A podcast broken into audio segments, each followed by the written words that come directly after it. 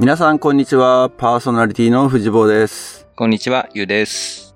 さあ、今日のゲストはですね、えー、今までまあ、このアナザードーン、いろんなラボ関係者をゲストに招いてきましたが、今回初めてですね、ラボママというカテゴリーに、まあ、あの、このアナザードーンもいろいろチャレンジしていかなきゃいけないねっていうね、感じですけれども、この方がゲストでございます。チカです。こんにちは、ちかです。こんにちはこ。んにちは。ご無沙汰ですね。 そ、そうです ね。そうですよ。そうですね。ご無沙汰でございます。うん、なんかこの収録前に散々いろいそろうそうそう。話してたからそんな感じがなくなっちゃってるけど。そうしないんだけどね。そう、うん会ったのは、そうだね。もう2、2、3年経ってるもっと経ってるって話になったんだっけこの間。立ってるんだよ3ね。年、俺が3年帰ってない。東京には。あじゃあ、その3年ぶりかなそうですね。うん。はい。そう。まあ、あの、地下実は、ちょいちょいこのポッドキャストで名前だけは出てきてるっていうね。著作権だよね。著作、そこ主張 しちゃう。ちょっとフリーにしてもらっていいですか。んうんちょっとまずいまな。あ、ちょうど1年前ぐらいに太郎のエピソード、えっ、と、おパーティーの探し方かな、うんうんうんうんエピソードが確かうんで、あのーまあ、ある意味形的にはこれは自己達成宣言なのかなともちょっと今思ってんだけど、まあ、まだ出てないみたいな言い方をしたんだよね。 そうだね。言ってたかもそうね。そうそうん。う。で、まあ、えーっと、そう、当時、それが2な、2、3年前って言ってたけど、今から振り返るともっと前だったんだよね、あの、太郎ちゃんと3人で飲んだのそは。う、そう。まだね、うん。そうだね。あれ、うちの子供たちがまだ小学生とか中学生ぐらいだったから、ほんとさらに4、5年前ぐらいの話じゃないいや、それはちょっと言い過ぎかもしれないけ どもったな、おい、もっ たな。あれうんまあでも少なくとも今、俺が勤めてる会社に転職する前そうそうそうそう。だったのよ。うん。そう。そうだで、飲っみた。ながら、そろそろ転職考えてるみたいな俺話を俺がして、そうで、そう。 Facebook とか、それこそ今で言う GAFA に入ったらみたいなね、そうそう。それ覚え話をてしてる。盛り上がっ私、てた記憶 は。だってアップルに入ってくれって言ったもん。いや、Facebook って言ってた。え、Facebook で 当時はさ。そうか、それで自慢したいって言ったよね。そうそうそうそう。そこ言っでてた働いてる友達がいるからって自慢をしたい。で、あの時まだ、藤坊がグリーンカードを取ってなかったぐらいじゃない取ってない。だからそう、駐在員だったから、そうだよねグリーンカードも取れなくて、うん。ただビザが転職可能なビザに変あ、わそうっそうそうそう。たとか、そんぐらいのタイミングだったかな。うんそう多分そうだよねじゃなかったら転職してなんてプランが出てこないので。そうだよね。うん。そうだったと思います。まあ当時、その、太郎ちゃんと3人で飲んだ時に、いや、チカすげえ、ラボママすげえなって思った記憶だけはすごくあって、おうただ、何の話でそう思ったのかを今思い出せないって いう。で、肝 心な、肝心いなや振りが。でもね、うん太郎ちゃんと口調を揃えて、うん。あの、いや、チカ勉強になったわっていうふうに、その親として、おー、はい俺も太郎もそういうふうに言った記憶はああるので、ちょっと先輩だもんね、その子育て的にはね。そうだね。うん。いや大先そうだ輩ね。でいすよや、だいぶ先輩じゃないかなんだいぶか、だね。だいぶだねうん、そうだとね。いうことなので、はいえっ、と、地下の紹介が随分なんかずれ込んでしまいましたけれども、えっ、と、地下はカレッジメイト で僕らと同じだったと。はい。ここを吹っ飛ばしちゃったらね、そうだね。誰だよって話になる。 誰だよってうん話だからね。でやってたのは1年間一年間だね。大学一年の時だけカレッジをやりましうたん。うんで、そうそう、大学が遠かったのもあるし、ちょっと自分で、こう、カレッジっていうよりも、お金を稼いで、まあ、そのお金でいろいろ海外に行きたいって気持ちの方が強くって、ちょっとカレッジを、活動は断念をして、大学2年からはほぼラボはパーティー活動だけだったんだよね。うん。うん。そう、でもその一年間の カレッジ活動の時に、まあ二人に出会って、まあ濃ゆかったよね。濃かったね。いや、この二人と同期だったから、まあ今も、こう、こういう場に呼んでいただけて光栄です。本 当に。いや、ょっとそ持れち上がげなてみたかったらちょっと、本当に私、カレッうんこっちの一年間も、もうなんかちょっと忘れがちなぐらいなの で、うん、本当にすごいご縁だなと思ってます。でも1年生当時すごい同期いっぱいいたよね。いたいた。結構いたよね。思い出せないけど。うん。 10人以上いたと思うんだけど。何だっけうん。いや、ほら、だってゲストで来てるあの、あつきも、カレッジあ、あつきあ、そうなんだよね。そうだ。そうだ、あつそうきだ、もそうだ。同期だあつきね。の回もあるから聞いて。面白いかうん、ら。わかった。わかった。めちゃめちゃ面白いよ。あつ き。面白いあつきは覚えてる。私もでも全員はちょっと覚えてなくて、申し訳ないんですけど、でも二人のことは絶対忘れないよね、みたいな。ですね。懐かしい。そんな感じで。何気にそう、地下の大学の先輩方もこのポッドキャスト出てるのおでうね。、かせいくんとか。火星とゆか。ああ、でも二人はね、実はまあ大学の先輩だけど、学部違うからほ、ほぼが大学では接点がないんだよね。実は。あ、そうなんだ。うん。で、別な、うちの大学はラボックすごい多かったんだけど、うん。うちの学部にも結構大御所の先輩たちがいっぱいいるんですよ。実は。大御所。大御所というか、うん、うんあの、そう、ラボ流をしてるメンバーが割と大学行ってるんだよね。あうちーの大学は留ね。学してるメンバーか。そうそうそうそう。んんんんだから、千葉も、ええあ、でも千葉支部かなほぼ。神奈川はいないかもしれないね。そうだね。ゆかとか河川もそうだもんね。千葉だもんうね。んそうそうそうう。ん。あの二人とはちょっと学部っていうか、学科か。がちょっと異なってるんで、あれですけど。そう、同じ学科にも結構ラボコがいた感じですね。なるほど。まあそんなわけで大学生時代はじゃあ1年間だけうん。カレッジメイトをやって、はい。で、卒業をされてというか。はい。卒業まで一応ラボはやりました。うん、うん、うん。で、今、ラボママでございます。そうですね。ラボパパとしては、ゆういちろうがすご いね。何度も熱く語ってるんだけど。そうだね。それ、まうあ、んそうね。うん。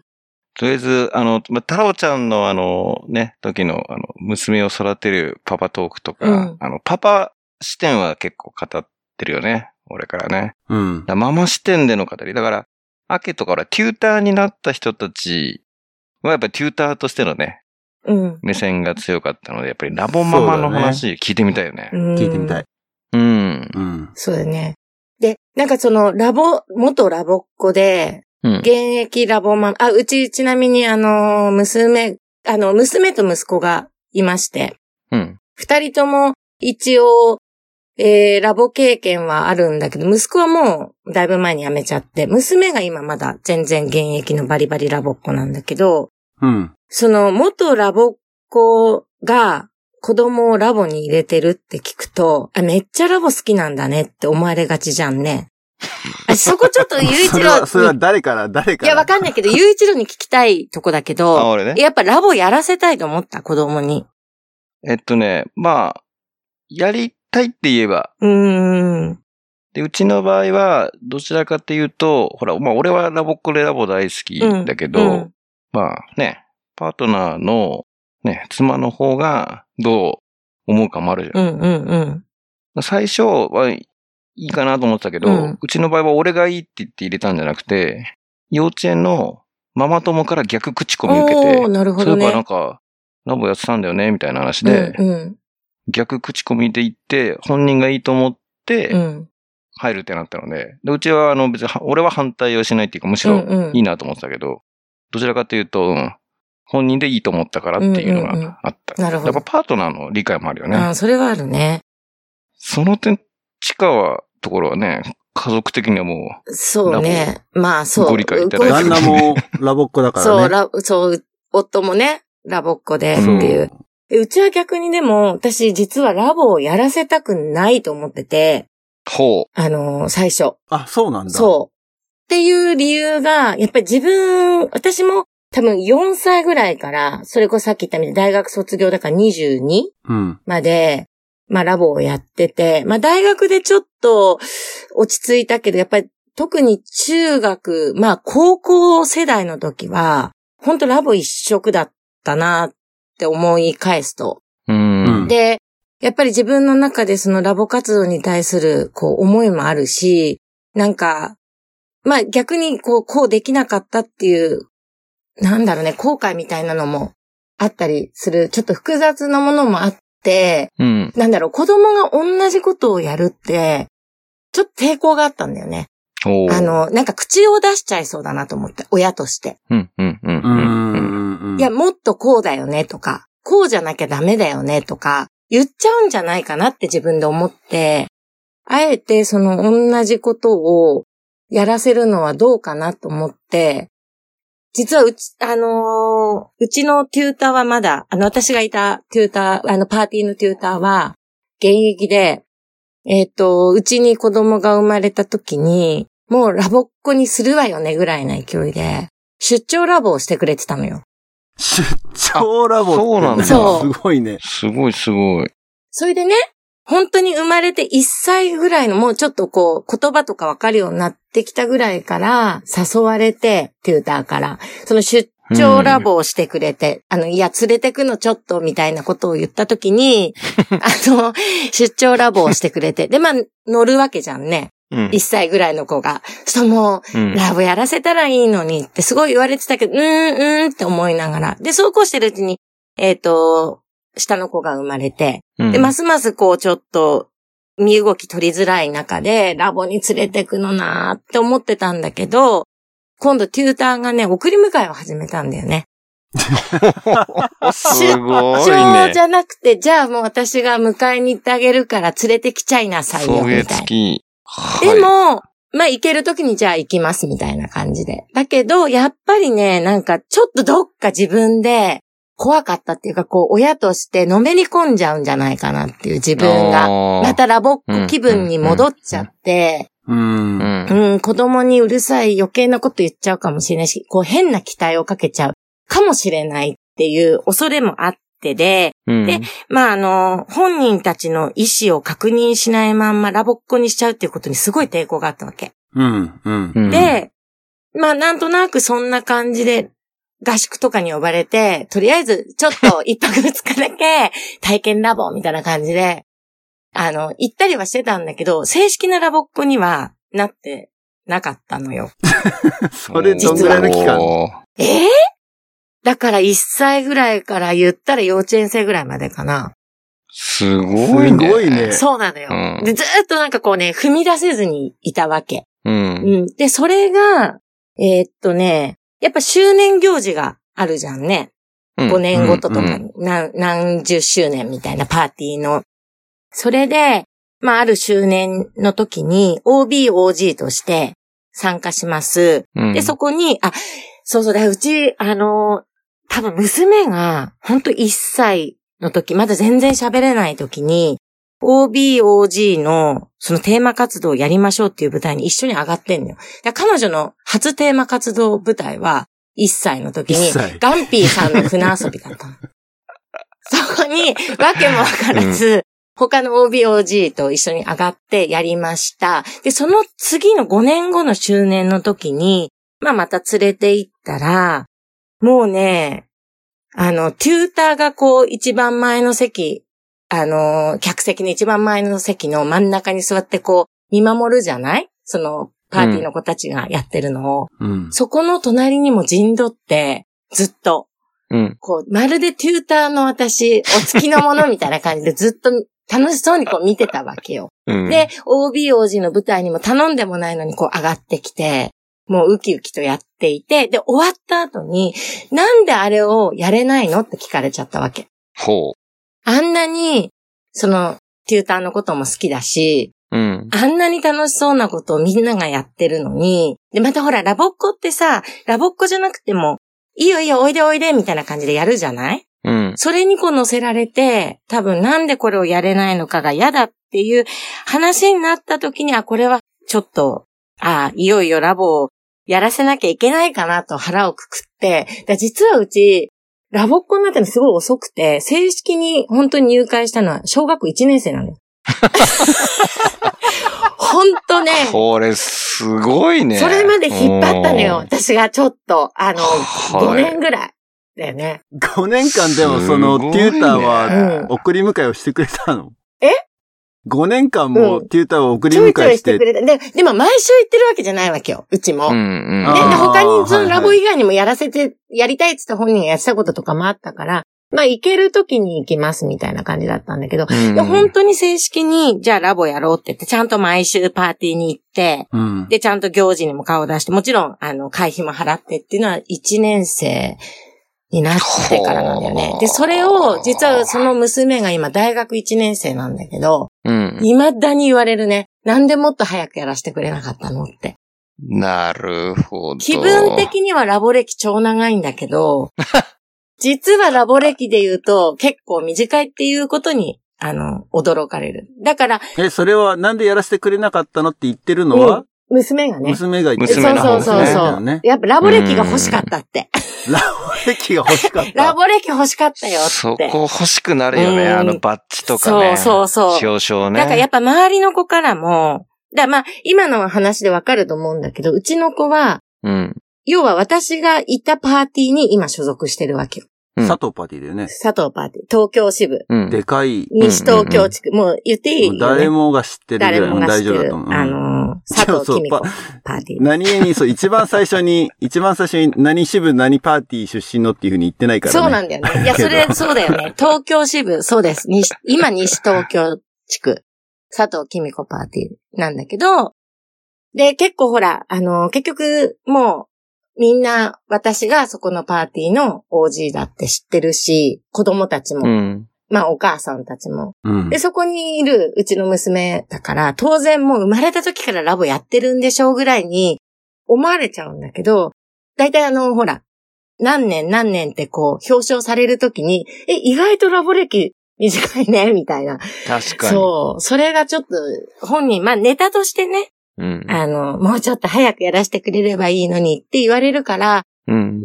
結果それでやらせてみて、まあ口は出さないもんだなと思って。おおーーやっぱり、別物ってちゃんと思えてる自分がいることにほっとしてるね。そのラボママとしてというか。うん。どうなんだろう。やっぱり自分の時とその時代も違うし、うん。意外とその、なんだろうな。自分がやろうとし思ってたこととか、あの、やってきたことと、今実際娘がやろうとしてることややってきたことっていうのがまたちょっと違って、うん。すごいだからね、不思議な感じ。あの、あ、でもちょっとなんだ。うん。あ、うん。え、ちょっとっていうのはいや、その、なんだ、自分がラボっ子だったから、まあその、ラボの、何、卒業までの過程を全て知ってるわけじゃないうんうんうん。で、それにこう乗っかっていく娘がいるわけじゃない。うんうん。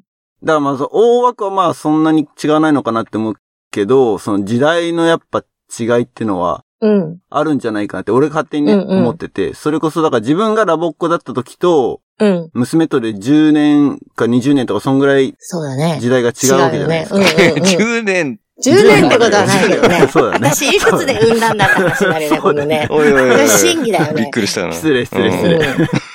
そうだよね。ちゃんと突っ込み入れるから、そこら辺は。で、逆にね、だからラボママとしてラボを見始めて、うん。うん。その見え方が変わったところってのがどんぐらいなのかって、それがちょっとなのあ、か、そういう意味ね。大きく変わったのかっああてところで、ー、ちょっとなのかっていううふん。ううんに。。あ、そういう意味ね。ラボ全体を見ると、だいぶ変わったなって思うね。うん。だいぶ、うん。どの辺でまずね、いや、いいところも、悪いところも含めてだけど、まあ今のラボっ子は優秀ですよ。ちょっと待って、ちょっと待ってうちらが優秀じゃなかったみたいなちょちょちょちょそういうこといやいや、それが、そのうん優秀っていう言葉がね、良くも取れるし、うん。悪くも取れるというか、おうあなの、るやほっどぱりね、うちらの頃ってさ、こう、言い方悪いけど、結構なんていうのかな、学校で、例えば、まあちょっとうまくいかない子っていうかさ、あの、なんていうの、勉強とかができなくっても、ラボに来ると、こう、はしゃげるっていうかさ、能力を発揮するような子っていなかった、うん。うん、うん、うん。だけど、今のラボっ子は、みんな文字通り優秀なのよ。勉強もできるし、なんだろうな、周りとの距離感の取り方とかも上手だし、コミュニケーション能力も高いしっていう子が、わかんない。私が見てる限りね、非常に多いなと。それお利口は、さんがすごい多い。それうは、ん。なんだろう。募集団が変わっちゃったからなのかなどそれとうなのも、かね。ラボに入ってくる粒が変わったのかってそこなんだよね。うちらの時に、そういう、それこそそういったアウトローみたいな子たちはもうラボに入ってこれないいやくなっちゃったのかっていう。うーん、そこだよね。だから、そこがちょっと私もわかんないんだけど、自分の時と比べて一番大きく変わったなっていうのが、それはすごい感じるのよ。単純に、例えば、えっ、と、テーマ活動をするじゃん。ちょっと、うちのパーティーに若干寄ってるような話になっちゃうかもしれないんだけど、うちのパーティー層っていうか、パーティーのラボっ子層みたいな、例えばテーマ活動をやります。うんでみんなまあよくセリフ入ってるよなって思って。 なるほどね。うんうんうんうーん。やっぱお母さんたちの、あ、まあお父さんも含めだよね。の、うんうん。言い方悪いけど、プレッシャーのかけ方もだいぶあるのかなっていう気もするし、なんだろうな。ん。よその子があんだけセリフが入ってるのになんであなたは入らないのっていうセリフもなんとなく聞こえてくるし、でもラボって本来そうじゃないよねって思うところはあーで、それが結局、こう行くと、やっぱそういう子しか残っていけなくなるんじゃないかなと思うんだよね。おーそのなるでほどきる子たちが、やっぱり、精鋭としうんて、うんうん結果残ってく、入る間口は多分一緒なんだと思うんだよ。うん。でも、あのーその中で残っていって、例えばやっぱりいろいろ今、うちらの時よりも選択肢がいっぱいあって、うんラボ以。外にも習い事いっぱいあるし、うん。うーんと、部活だとか、まあスポーツだとかってこうあった時に、どっちを選ぶっていう選択肢になった時に、やっぱりついていけないって思う子がいるんじゃないかなっていう気はする。っていうのが、まあうちの息子なんだけどねうーん。うちの息子はまさにそれで、まあ挫折したとはちょっとまた違うんだけど、うん。うちはやっぱりもうそれに嫌気がさしちゃった感じだったから、下の子は。うん。おーその、な、こう、なんていうのかな、がんじがらめになっちゃってるようなところが昔よりあるかなっていうところで、特にそれをすごい感じたのが、えーっと、娘が中1で国際交流に参加しますと。うん。うん1ヶ月のホームステイに。で、確かにうちらの頃から事前活動ってやっぱりあって、あれは必要だとは思うんだよ。心構えで。まあ中学1年生、たったね、13歳、12歳、13歳で、1ヶ月親元離れて海外に行くっていうのはすごい大変な勇気がいることだし、親側も、やっぱりそれなりの覚悟を持って送り出さなきゃいけないっていうことで言うとあれなんだけど、なんだろうね、その、準備の時に、課題がすごい多いんだよね。うん。だから、正直途中から、ホームステイに行くための準備っていうよりも、私、課題をこなす時間だな、ちょっと思っちゃったの、見てて。え、そんなに課題ってあっただからなかったじゃん、うちらの時は。うちら、それこそ当時カレッジメイトやってた時は、その事前活動をカレッジメイトが担ってたじゃない。まあ地域によるんだけれども。うんうんうんう課題をそんなに設けてた印象が全くない。課題って多分あれだよね、あの、姿りとそかうで。そうそうそう。あまさに姿りなんだけどさ。まあ、いいよ。じゃあ15分のテーマ活動を姿りできるようになりましょうって。で、その15分の姿りができる上に、さらに何か紙芝居だとか、ペープサートだとか、そういうものをみんな作ってくるわけよ。あ。ああ。え自己紹介アルバムだけじゃないっ自て己こと紹。介アルバムだけじゃなく。で、なんて言ったらいいのかなその、姿りをする以上に、さらにこういうものを作ってきた子すごいになるわけ。うん、で、自己紹介アルバムも、私はその、それぞれの子供が自己紹介、まあ日本の文化だったり、自分のその、培ってきた、その十数年のことをイントロデュースするっていうためのものでいいと思うんだけど、材料だそようね。そう。で、うん私、あの、自己紹介アルバムにしても、姿にしても、私の中ではただのきっかけにしか過ぎないと思うんだよね。うん。う。うん、うん。だけど、それを完璧にこなすことが目標になっちゃってるっていうのかな。うん。あれはあくまできっかけで向こうに行って困った時の、要は、なんていうのかな。リサウェポンだよね。じゃんね。本当もうそう、まさうにん武器じゃんね。うん。だけど、実際問題、あのーそれを使って仲良くなるかっていうと、微妙じゃないね。 で、実際ね、だから私ね、いつもね、その、それでその、姿りをやらせなきゃ、アルバムまだ終わってないって言って、毎年嘆いてるお母さんたちを見てて、その送り出す前にね、うんうんもう時間が足りない、時間が足りない。で、さらにほら、日本食を作れなきゃいけないだとか、毎月毎月そのええ準備のために集まるたんびに課題があるわけよ。次までにはこれをやってきましょう。次までにはこれをやってきましょう。それを宿題としてやってこれない子は、まあ、指導を受けるわけよ。うーん。テューターからね。あ、テューューターってそれは、だからその地区、地区っていうか、その国際交流のテューターから。まあそれもだから、もしかすると担当したテューターにもよるのかもしれないんだけど、やっぱり結構それが苦痛だったり、それで逆に自信をなくしちゃってる子もいて、うんで、大体親が、こう見てるとね、今度自分が親の立場になってみると、周囲のお母さんたちが、いや、もうすごい大変って言うんだよね。親が大変ってどうよって思っちゃう。そうだよね、うんそれおかしいよそね。れおかしいでしょって思っちゃうの。うんもう私まず。うん。もう親がもう大変でお土産作りだ。なんだって。お土産作りもあるじゃん。大体手作りでお土産よってな、なるんだよね。うん。で、こう必死こいて、まあ私もやったよ、実際。うん。で、そう、しょうがないかもそれに乗っからなきゃいけないんだなと思ったけども、こう考えてみると、例えば、だからそのお母さんたちにいつも言うんだけど、実際自分がもしアメリカ人でも、まあ何人でもイギリス人でも何人でもいいけど、受け入れました中学生の外国人の子を。日本語を喋れません。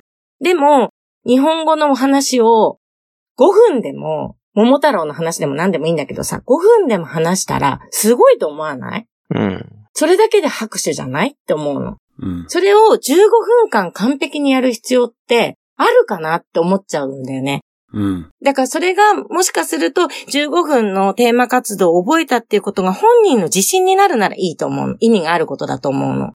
それ1ヶ月行く準備として。うん。ただ、15分間覚えなきゃいけないっていうプレッシャーの中で覚えて、果たしてそれが向こうでどれだけの役に立つのかなって思っちゃうんだよね。うん。で、実際、うちの子は、まあ、そういう中で行って、じゃあ、あの、まあ、多分、アルバムももちろん渡してきてるし、えっ、と、姿にもやってきたとは思うんだけど、実際にホストファミリーとすごく仲良くなったり、あとは、えまあ、ホストシスターと、えっ、と、楽しく遊んだ記憶ってそこは一切もうないんだよね。うん。んどういうことないっていうのは要するに、それ自体が何かの役に立ってないってことよ。ああ、そういうこ立とっね。たっていう準備が。そうそう、本人の自覚としてはないわけよ。うん。う。うんん。その準備が役に立ったとか、それのおかげで仲で、良1く。ヶ月のホームステイの中で、うん。繋がってないってことねそうそうそうそうの準備が。そう。極端なこと言えばね。いや、実際は細かいところで何かしらあるんだと思うんだけども、うん実際本人の自覚としては、いや、アルバム持ってってよかったわ、とか、あのー姿りを覚えてってのが、こんな場面にすごい役に立ったとか、はないわけ。うん。うん。大体どの子もそうだよね。たまになんかそのアルバムがあったから話が繋がったっていう子がいるけど、うん。だからそれ、だからそれ自体をやるのが無意味っていうつもりはないんだけど、それをやらせるために、親まで躍起になることがどうなのかなっていうのを、ここ近年本当にすごい思ってて、でも頑張っちゃうんだよね。今の子って本当に。頑張っちゃう子が多い。今の子が頑張るのと親が頑張る。頑張ってお尻を叩いちゃうってことね。頑張らせる。だってぶっちゃけうちらの事前活動の時に、うん。姿りこなせてた人って多分1割え、もそな。うないの、そう なの。え、ぶっちゃけさ、自分もどうだったって思うとさ、自分、怪しくないいや、俺もやってだない。よね。そこそ高校こ。 1年で言ってるけど、姿りは結局やらない代わりに、俺の場合はなんかね、帰国してすぐに周年行事があったのよ。うんうんうん。だから、そのためのセリフは覚えなきゃいけなかったうんうから、んうん。そのセリフを覚えたのを、えっ、と、ややったっていうだけ。うん。そうだよね。当時は、んうん、なんだっけな、あれだ、ジュリア・シーザーだ。おううわジュリア・シーザーだった、ね。いいじゃん、でもね、うん。そう、ジュリア・シーザーのワンフレーズでも言っただけで拍手だよ。日本人の中学生の男の子が来て、いきなりジュリア・シーザーの一節を暗唱してみすごいことだそうだよ。よね。すごいよね。拍手喝采だよ。うん、それでいいと思うんだけど、っていう話よ。うん。で、結果的に、そういう場面を見ることが多くて、うん。なんとなく、それにう打ち勝てるというか、それを上手にやり過ごせる子か、もしくは、本当にそれにの期待に応えられる子が最終的になんか残ってるような気がするなと思って。なるほど。え、ちなみにすごい気になったんだけど、事前活動の様子って、うん。親から見えないはずじゃないって思うんだけおうおうおど、う自分が当時、おうおうラボっ子だった時に、事前活動で何やったかっていうのの別に、なんだ、フィードバックは親に言ってなかった気がするね。自分が話さない限り。来るんですよ。で何が課題でとか来、るんですよ。それが。まあ、テューターからちょろっとこれとこれとこれは準備でやりますよぐらいは言ってたかもしれないけど、親からプッシュされた記憶は一切ないし、うんまあ、先生からは、ね、自己紹介アルバムと、その事前活動担当のテューターからね。うん。で、まあ、チェックもあった気はするけど、うん。でもその事前活動のフィールドの中で、軽くなんかこんなの作ってますぐらいで、うんその完成度はみんな結局、うーんと、事前活動の中間とか、うん。一番最後とかその2回ぐらいでしか見せ合ってなくて、うん。どれもみんななんつうの、完成度40%から60%ぐらい最後の段階でうも。ん。そうだよね。うん。それがね、今ね、その発表の日っていうのがあるわけよ。うん。え、あったかなうちらも。私覚えてないんだけど、自分が。だから覚えてないってことはなかったと思ってんだけど。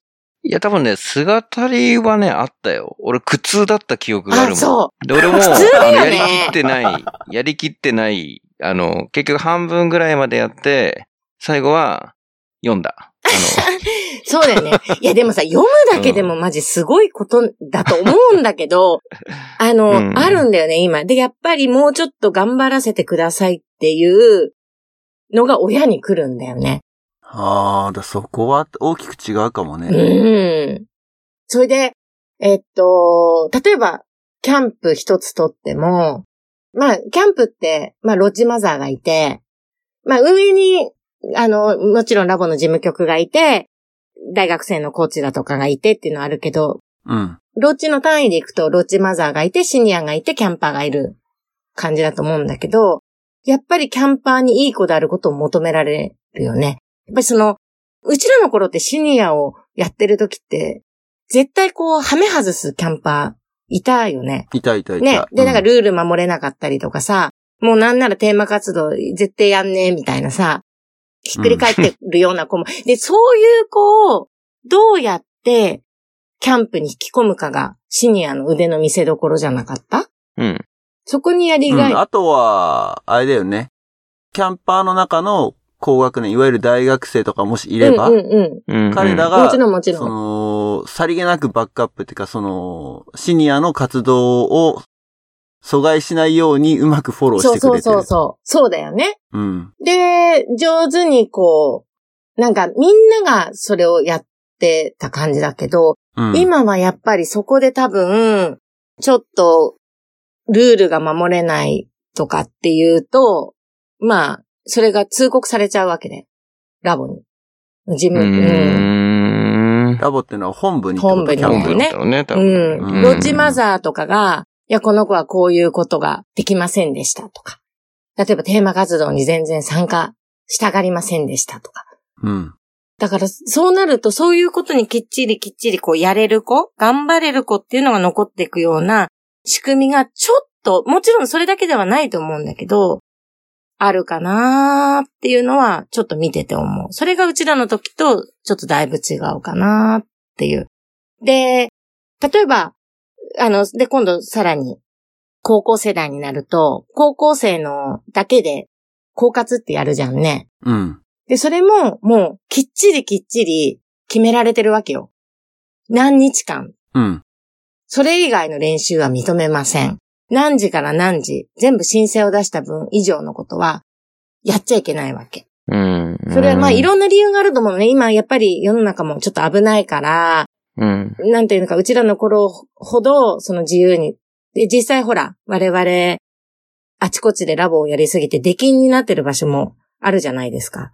うん そうなんだ。うん。あの、ほら、ラボの後に、ちょっとみんなで、こう、とか、ああ、あのはいはいはいはい、で、はい。話し合いをしちゃったりとかさ、うん。うんそれ以上もっと頑張りたいっていう思いで、やってたことも、今はちょっとダメなんだよね。うん。で、うーんと、打ち上げをやったりとか、そういうのも全部こう、禁止されちゃってるっていうのが、なん、なんて言ったらいいのかな。だから遊びがちょっと足りないのかなって思うところはある。ルール が、ルールが結構厳しいなと思って。なんならこう、学校並みだなって、ああ。なるほど。うん、それはちょっと親として思うかなと思って見てますね。今、高校生。あ、じゃあ今大学生か。まあでもそのアフターで羽目を外すっていう点に関してはまあ、しょうがないかなっていうところはあるし、まあ、いわば我々世代がそれを、それをしすぎてしまったがゆえに、そうそう、そうなんだよ。あの、そうだよね迷惑こむってるとそころれだよは、ね、そ今れのは世代が本当ね。に思 うね。確かに。そうなんだよね。それは、だからかわいそうだよな。だからきっといろいろあったのよね。私たちの知らないところでね。いろいろ。うんうんうん、だから、言ったら、キャンプなんかもさ、あのー私、大学生の時とか、その、スプリングの時に、なんだろう、よ、夜みんなでテーマ、あ、テーマ化じゃない、ソングバードをやる大会を企画したりとかってやってたけうど、んうんうんそういうのも全部もう、許可されないみたいだから、あ、それキャンプの中でやそっうてたそやうつそうそう、もちろんキャンプの中で、うんもちろん許可も取ってやったんだけどね。あのうーうんんうんうんうん事務週局に運動そうそうそうそう、主運動で、うん。うん。大ソングバード大会みたいなのを、はいはいはいはあの、な、何年生以上ってもちろん設けて。だけど多分そういうのもできないうーん。うん、だから割と、まあだから我々がやり、やりすぎちゃ、今そこに気づいたわ。そこだ。い。うん。我々がやりすぎちゃったのやかもりね。すぎたかどうかっていうと、それはでも自主的にやった活動だから、まあ今大人になって思うと、それは許していいんじゃねって思うけどうんね。だからその、許してもいいんじゃないっていうところまでも禁止されちゃってる感じ。だからそうなのよ。あの、これはハメ外しすぎでしょってことはもちろん止めなきゃいけないのかもしれないんだけど、うんでも、ハメ外してみなきゃわかんないこともあるじゃない。うん。あの世代だだからこそ。うん。だけど、それも今もう羽目を外すことすらもう止められちゃってる感じだから、まあ今、SNS とかをこう見るとね、やっぱりそういうのがこう問題になっちゃうのかなっていうのもあるんだけど、いろんな人がこういろいろ見ててこんな若者がいたっていうのが、それが後からラボっ子だったって分かったらまずいのかなと か。そういうのも、そういうこう危険性もはらんでるのかなとは思うから、やっぱ時代が違うから、一概には言えないんだけども、やっぱそれを、はちょっと感じるかな。こう、今、この子供が大学生になって見てて思うかな。ただ今の地下の話を聞く限りだと、やっぱりそのラボの運営側というか、子供たちの自由度を奪ってるのは大人じゃないかなっていう気がしちゃうようねん。そう。せそうそう。うまいこと言ってくれたな。そうなんね。それを見てて思う。結構、うん、目が厳しいなって思うう。ん。うんだから、こう、どこまでおおよ泳がせるっていうか、もちろん、大人は見てなきゃいけないと思うんだよ。そのために、事務局があったり、テューターがいたりってするわけだから。うん。でも、どうなのかなもうちょっと、なんていうのかな失敗させてやってほしいし、あー。羽目も外させてほしいし、っていうところは正直見てて思うね。なんか成功することばっかり求められてるような気もするし、その期待に応えようとする子が多いなっていう。で、実際それで応えてるんだよね。それがすごいなとは思うけども。いや、それはだから生存者バイアスでしょ。結局、答えられる子しか残ってないんだうん、よ。まあそうかもね。うん。うん。だからそれはまあだから、ほんとすごいなと思うけど見てて。あのーよく気も利くしね。発想も素晴らしいと、もう我々の域を超えてるな、時代の域を超えてるなっていうのは思うけども、なんかもっといろんな子がいたような気がするなと思って。うん。うん、それはちょっと思うね。なんかね、あのー聞いてて、まあ俺もほら、子供をラボ入れてますと。で、まあまだその中学高校入ってないから、多分これから起きてくることかもしれないけど、うん。なんとなくね、あのーあるのは、結構やっぱりテューターの裁量って結構あー大きめであっあーあてる、ねその、そのパーソナリティは良くも悪くも出ちゃうと思う。うん。それはでも昔からだよね。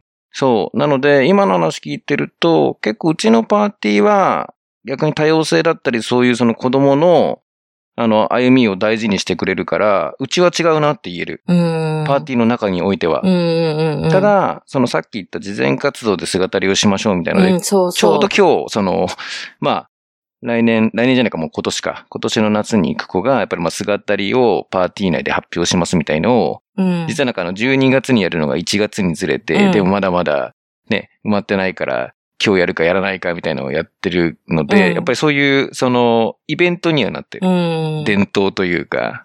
うんうん。だからそれをまあ強制力を持たせて無理やりって言われちゃうとそうかもしれないけど、一つの登竜門にはなってるよね。うんでもそれを言ったらさ、地下のパーティーに関して言えば娘も地下と同じ先生、つまり非常にラボのキャリアの長いパーティーなわけじゃうない、ん。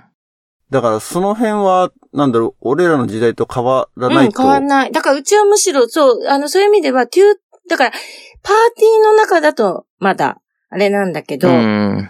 うん。まあ、そのテューターの裁量って言われると確かにそれもあるなって思うんだけども、その事前活動の時とか、まあさっき言ったちょっとキャンプの話っていうのは、まあ外のテューターの話だよね。正直言えば。うんうん。で、その効狡果猾だとか、そういうものを見守ってるのも、うちのテューターではなくて、外のテューターだよね。うん。で、うちのテューターに関して言うと、まあ、そういう意味では、相変わらずな感じでは、う私の時と変わらないけど、そうなると今度、親の質も変わってきてるかなってい。そうここはあるよあね。るその、大きく前提として違うのは、やっぱりまあ、社会というかね、うんあの、ラボよりも大きい概念でそういう傾向は強いよね。だかそうう。ん。らそれにもろ影響を受けちゃってるなっていうのは確かに、あの、わかる気がすうる。んうん。だからそれは多分親なんだと思うんだよね、うん結局は。だから実は、うん。私、あの、この間、うちのパーティーが、えっ、と、50周年を迎えました、去年。すごいね、うん50周年。うんで、まあ、私がラボママとして戻ってきたのをいいことに、うちのテューターが4 45周年の時にだよね。お母さんたちでテーマ活動やんなさいよって言われて。うん。で、その45周年の時はとにかく初めてだったし、私もお母さんたち、要はラボの経験がない人たちをいきなりテーマ活動やらせるわけだから、ままあいろいろ手探りだったのよ、正直。でも、うんやってみて分かったのは、やっぱりその、親もラボをやってみるべきだなと思って。おーっていうのを45周年の時にすごい思って、で、50周年でもまた、やりたいっていう声も上がったし、お母さん側からも。すごい楽しかった、テーマ活動。だからまたやりたいっていう経験者の声もあったし、まあ当然うちのテューターも、え、またやるでしょみたいな感じで、50周年また私がリーダーで、テーマ活動をやりました。 お母さんたちを集めて。で、前回よりも人数が多かったの。で、その時にすごい思ったのが、あ、もう、せっかくだから、テーマ活動をただやるんじゃなくて、ラボを知ってもらおうと思って。要は、うん。ラボって子供を入れてるから、どうしても他のこと、例えばさっきちょっと冒頭でも喋ったけど、比べてうちの子セリフが入ってないとか、うちの子の動きいまいち覚えてないとか、失敗してるところばっかりちょっと目についてこう言っちゃうお母さんとか結構見かけるんだけど、うん。いやじゃああなたやれるって言った時にやっぱりその難しさ、うん。う、うんん。で逆に何がそんなに楽しいのかっていうのも知ってほしかったんだよね。 うん。だから、うんあの、本当に、あの、なんだろう。あだ名とかもみんなにちゃんとつけさせて、おーいいうね。ん。だからもうワークショップみたいな感じでも、あだ名で呼び合おう。だから言ったら、もちろん、一回家には帰るけど、私の気分的には、キャンプだよね。本当にうん、初めましてで会った人たちが、あの、シニア。そうそうそう。もううんうんうん自分は気分はシニアみた いな。そうそうそう。それで、まあ、あだ名言ってもらって、で、ど、どんな人間かっていうのももちろん言ってもらって、で、役も決めて、もちろんみんな必ず一つはセリフを、うん。なんていうの、持たせて、うん。うん。で、ちゃんと一から動きを考えてって、で、もうグッグエールもやらせたし、おそーれこそチェクサクもやったんだよね。あの、はいはいはいうん、テーはマ活動の前に。うん。い。んそう。。で、それで初めてあラボって、テーマ活動ってどういうことか分かったって、やっぱ若いお母さん特に。うん。うん。で、うんあの、うちの子がなんでラボが楽しいのかが分かった。だからセブンステップスとかやったんだよね。ああ。あの、ちょっと軽い感じで。あんまりもうがっつりソングバードだとちょっと厳しいかなと思って。うんだからそういうので、こう、やるとなんかラボってわかるかなと思って。うんだからセリフが入ってることが重要じゃないし、逆にそれが子供にとってもどれだけすごいことなのかっていうこと、あの一本のテーマ活動を仕上げるっていうこと、うんソングバードを、こう、体で踊るっていうのがどれだけのことかっていうのをちょっと身をもって知ってもらいたいなと思ったのが、この間50周年の時。へえ、面白うん。で、い。いいね。そう、んそれはね、良かった。前回の時よりも、だい仕上がりがすごい良かったんだよね。私的にうはんテーマ活動の仕上がりも、やっぱりなんかちょっと、あそれだけやった回あったなと思って。で、面白かったのが、その中の一人、まあ何人か今うちのパーティー実は、元ラボっ子っていうお母さんがいて、うちのパーティーじゃなくても、うん。全国、うん私実は昔ラボっ子だったんですっていう人が、まあ、うん結婚してたまたま近くに住んでてとかも含めて。そしたら、うん。あの、ある若いお母さんに、えっと、その発表の前日かな写真、あのお母さんから写真が送られてきて、私の携帯うに。ん。見たら、私のシニアをやった時のサインが書いたラボハットの写真だったのよ。おお。私がね、すごいフレッシュうのんシニアをやった時の。で、びっくりして、うえ、何これって言ったら、ずっとその、まあ、チカが、そうやってやってるのを見ながら、すごい既視感があったと。なんかこの感じ知ってるって。はい。そしたら、で、どうにもこうにも気になって、いろいろ探したら、実は彼女が、あの、小学校6年生の時に、行ったキャンプのシニアが私だったの。高校生で。 すおーごすげい。えで、。彼女のラボハットにサインをしてたっていう。で、またそれが面白くてご縁があって、たまたまうちの娘は今年キャラバンっていうのをやってたのよ。キャラバンって知ってる、うん多分うちの時もあったよ知ってるよ知っねて。してる。そのキャラバンうんやったやっでた、やった。たまたま彼女のいたパーティーに、うちの娘が行ったのうよ。んで、彼女はもともとラボ屋でお母さんが、まあ今も現役のテューターさんやってらっしゃるんだけど、うん。そこのパーティーにうちの娘はたまたまキャラバンで行って、で、うちの娘の名前を聞いて、あ、お母さんってなったみたい。だからラボってすごいなと思って。意味わ かる要は私の元ラボっ子の、え、元キャンパーの子のところにうちの娘が行くっていう。うん。そうそうそう。それはちょっとごめん余談なんだけどさ。でもびっくりしたなと思って。いや、すごいね。うん。っすごいね。ていうね。繋がってるね。そう。そうなのよ。まあまあ、そんな感じかな。うん。だから、こう、見、見守りつつ、あんまり口は出さないようにはして、あんまりというか、まあ、基本は口は出さないんだけど、そう、それはちょっと見てて、うちらの時とは違うなと思うし、でも逆にそれを超えてよく今の子はやってるなとも感心する部分も、いや、よくやってるよね。よくやってると思う。もそれこそすご太い郎ちゃんが言ってたさ、その、ラボって今思うと大学生とかによくあんなことやらしてたなって思うよねって言ってたじゃん。うん。うん。それ、は同じことを思う、私も。うん。自分たちもやってたんだろうけど、よくあんな運営とか、やっ、普通やらせないよねっていう部分ももちろん。だけど、それができちゃう子たちだけ残ってるような気もしなくもないなっていう、その両方を見ながら思ってる。うん。まあ、大学生世代になってしまえばそういう子たちが残るってのは、うん。ある程度ふるいがけされてるとは思うけどね。んうんそうだね。うん。まあまあまあまあまあ、ちょ、ちょっと、うんまだまだちょっとあそうね深掘りしていきたい感じではあるけれども。すいません、すいません。うん。あっという間でしうょ、ん、あっという間だこうやっね。て話してると。本当だねうん。面白いわ。面白い。いやー、うんこれちょっとまだまだ話は聞きたいので、うんうん。どうしますか引き続き、いいよ、別ゲなス、トで出てもらえますかね別な回で。別なネタでもいい別よな。ネタでも。これは、あれですね。ちなみに、アナザードーン、テューターで聞いてる方も結構いらっしゃるので、うんうん。すごく、なんだろうな。新しい情報源だよね。うん、そうだね。わ、かんない。もう聞いてるのかもしれないけどね。うんでも、、やっぱりラボっ子だったっていう、う ん。バックグラウンドを持ってるラボママってのは、ね、結構少ないだろうから、で、それこそそういう、あの、そういうママから直接のフィードバックはなかなかね、得られないだうんだろうから。そうだね。うんじゃあ引き続きちょっはと次回のゲストも地下にお願いしましょうかね。えまだまだ話すことはある、うんいや、でももう ない。あ、もう ないのいや、そんなことないけど、そうだね。うん。まあまあ、じゃあちょっと番外編っていううん形番で、外編まあもうちょっと、うんあの、リラックスしたネタでもそうだ全然いいねの。で。そうだね。ちょっとはい今日は、あの、ごめん。ちょっと熱くなっちゃっいやて。いやいやいや、面白かった難ですしいところですけど。うん。暑かったよね。いいよね。面白い。はい。というわけで、えー、アナザードーン情報発信は Facebook、Twitter でやっています。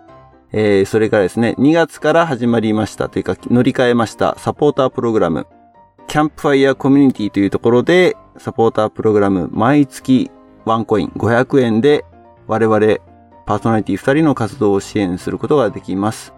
サポーター限定のエピソードなども用意してますので、ぜひサインアップして、えーアナザードーンの応援をよろしくお願いいたします。